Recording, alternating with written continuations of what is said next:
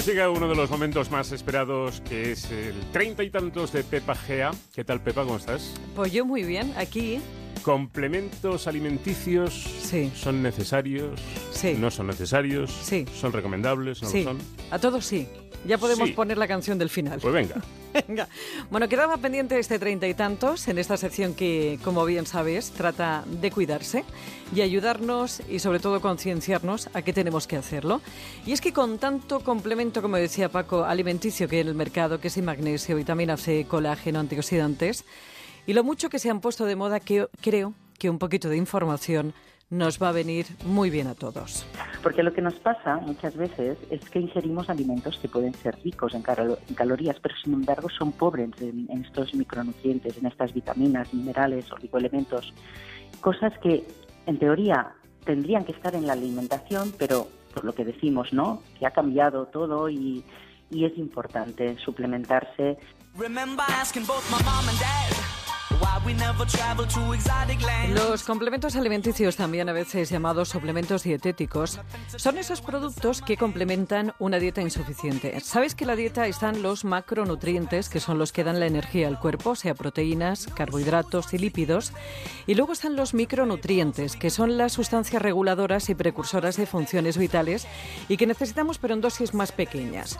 Estos son fundamentalmente las vitaminas y los minerales. Dicen que no es lo mismo un suplemento dietético que un complemento alimenticio, que los suplementos lo que hacen es cubrir totalmente la falta de un micronutriente que no aporta la dieta y un complemento lo que hace es reforzar un poquito los nutrientes que se ingieren en los alimentos en cantidades mínimas. Y en esas cantidades está el lío. ¿Por qué? Pues porque como en la mayoría de los productos no está establecida la dosis, pues uno no sabe si el complemento está cumpliendo su finalidad. Como antes comentábamos en un principio, las autoridades españolas solamente admiten definir como complemento alimenticio aquellos productos formulados con vitaminas y minerales.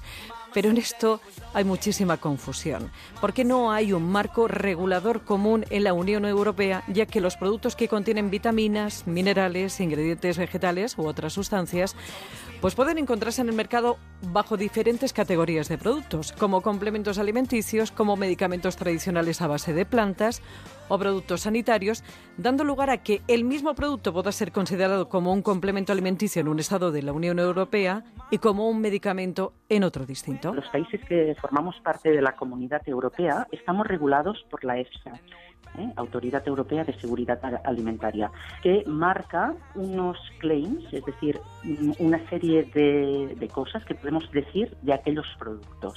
Aquí queda muy claro que no podemos decir nada como si fuera un medicamento, porque no lo son. Por ejemplo, el, magnesio podemos decir que contribuye a, a la reducción del cansancio y la fatiga. También contribuye al balance electrolítico, ayuda a la función psicológica normal, al mantenimiento de los huesos normales, pero fíjate, siempre normales, mantener una dentadura normal, ¿vale? Es como un mantenimiento lo que, lo que nos permiten decir que hace. Porque este, este es otro asunto, como dice Ana Vilaseca, farm- farmacéutica y responsable del laboratorio PLG, no hay que confundir el medicamento y el complemento alimenticio, porque estos últimos no tratan o curan enfermedades, complementan, como antes comentábamos, una alimentación deficiente. Por eso, en su comercialización no pueden hacer de referencia a que curan ni sustituyen una comida, sino que en los casos en los que Sanidad lo permite, solo pueden decir que ayudan a, contribuyen a y, como te decía e insistimos, nunca sustituyen a una comida. Que buscáramos eh, productos de origen natural que cuyas absorciones son mejores y también ah, sobre todo que en las fórmulas ah, de alguna manera veamos esto que está regulado por la EFSA, ¿no?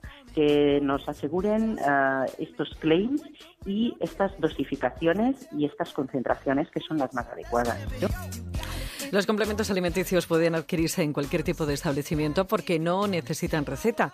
Pero si puedes, mejor que sea un profesional de la salud quien te lo recomiende o quien te asesore, porque además algunos pueden interferir con medicamentos. Este tipo de productos están pensados para tomar durante un periodo limitado de tiempo, no porque puedan ser perjudiciales, sino porque una vez restablecidos los niveles, pues ya no es necesario.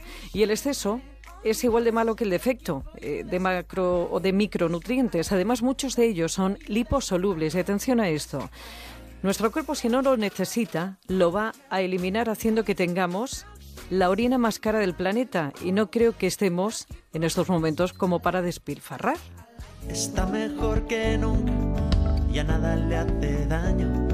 Y miente cuando dice que tiene treinta y tantos. Bueno, pues la cuestión está en que son necesarios, como hemos escuchado, Pepa, pero hay que tener claritas las cosas. Claro. Y parece que la legislación al respecto no... No, no está. Y luego tienes que fiarte mucho del laboratorio. eh, laboratorios que te den confianza y que pasen todos los controles.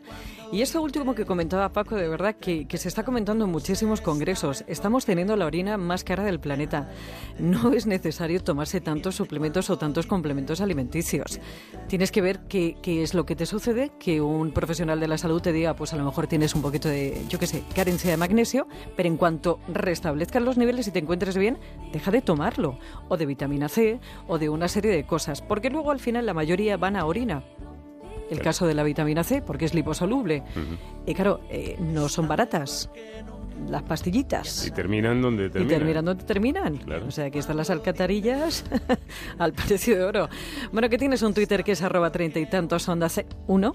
Para cualquier sugerencia o consulta, treinta y tantos arroba onda cero punto es. Para volver a escucharlo o recuperar algunos anteriores en onda cero punto es barra treinta y tantos. Y te recuerdo que tienes más información en el blog treinta y tantos que también encuentras en Celebrities de Antena 3 Televisión. Está mejor que nunca, ya nada le hace daño. Miente cuando dice que tiene treinta y tantos. Madrid en la onda.